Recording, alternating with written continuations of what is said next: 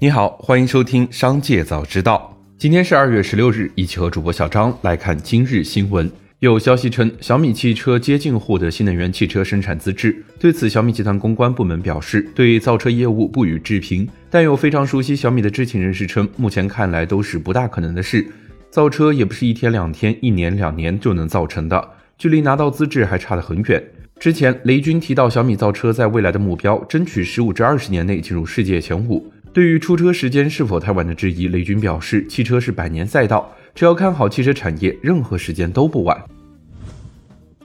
二月十四日，有网友爆料称，张兰、汪小菲母子所开的麻六记破产了，自己去年十二月下单购买的东西一直都不发货，前几天问客服，结果对方回应破产了。消息一出，迅速引发热议。十五日上午，记者联系了天猫、抖音平台上多个麻六记官方旗舰店，客服均表示没有破产，正常发货。紧接着，再让我们一起来关注企业动态。有人爆料称，未来汽车今年要出手机了，是小米造车更快，还是未来造手机更快呢？钛媒体 App 经多方求证证实，确有其事，手机业务已在未来内部酝酿多时，且很快就将正式推出。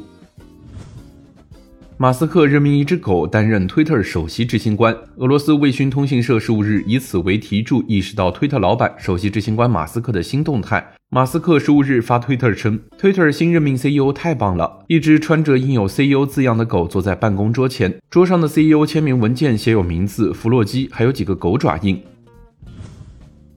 十五日，浙江金华一则顺丰寄爱马仕包运输中被烧毁的消息引发热议。当事人林女士邮寄了一只价值七万元的爱马仕包，几天后被告知包裹运输时烧毁。顺丰的工作人员称，接受协商方案才能提供事故证明，令人不解。不少网友也在评论区谴责。对此，顺丰客服回应称，如果是公司的原因，会进行相应的处理。近日，日照市金山置业有限公司与山东碧桂园房地产开发有限公司、碧桂园地产集团有限公司合伙合同纠纷一审裁定书公开。文书显示，申请人日照市金山置业有限公司于二零二二年十月向法院申请财产保全，请求网络查询并冻结被申请人山东碧桂园房地产开发有限公司、碧桂园地产集团有限公司名下银行存款七千两百万元或查封同等价值的其他财产。法院审查认为该申请符合法律规定，执行裁定。华夏幸福公告称，近日接到湖北省咸宁市重阳县监察委员会通知，公司董事兼联席总裁孟晶因涉嫌违法犯罪，对其实施留置。公司未披露具体案由。在上市公司体系外，孟晶还曾任河北华夏幸福足球俱乐部董事长。可口可乐公司发布了二零二二年第四季度及全年财报，第四季度营收一百零一点二五亿美元，增长百分之七；二零二二年全年营收四百三十点零四亿美元，增长百分之十一，超市场预期。谈及中国市场，可口可乐公司 CEO 詹坤杰在财报电话会上表示，中国市场的放开将对可口可乐公司的业务产生积极影响，他们预期中国市场将回归常态，销量或追平甚至赶超二零一九年水平。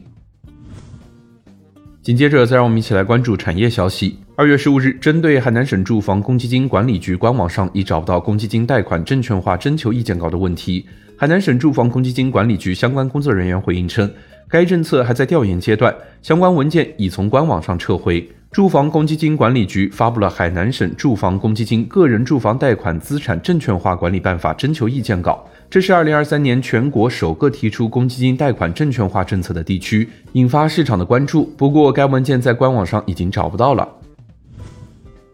杭州市政府日前印发关于推动经济高质量发展若干政策的通知，其中提到将全力稳住房地产投资大盘，优化经营性用地结构和出让时序，加快已出让用地项目开工，计划二零二三年全市出让经营性用地一万零五百亩。推进文旅融合发展方面，对投资达到五亿元以上、年度投资达到项目总投资百分之三十以上的文化和旅游重大项目，优先保障土地和资金要素。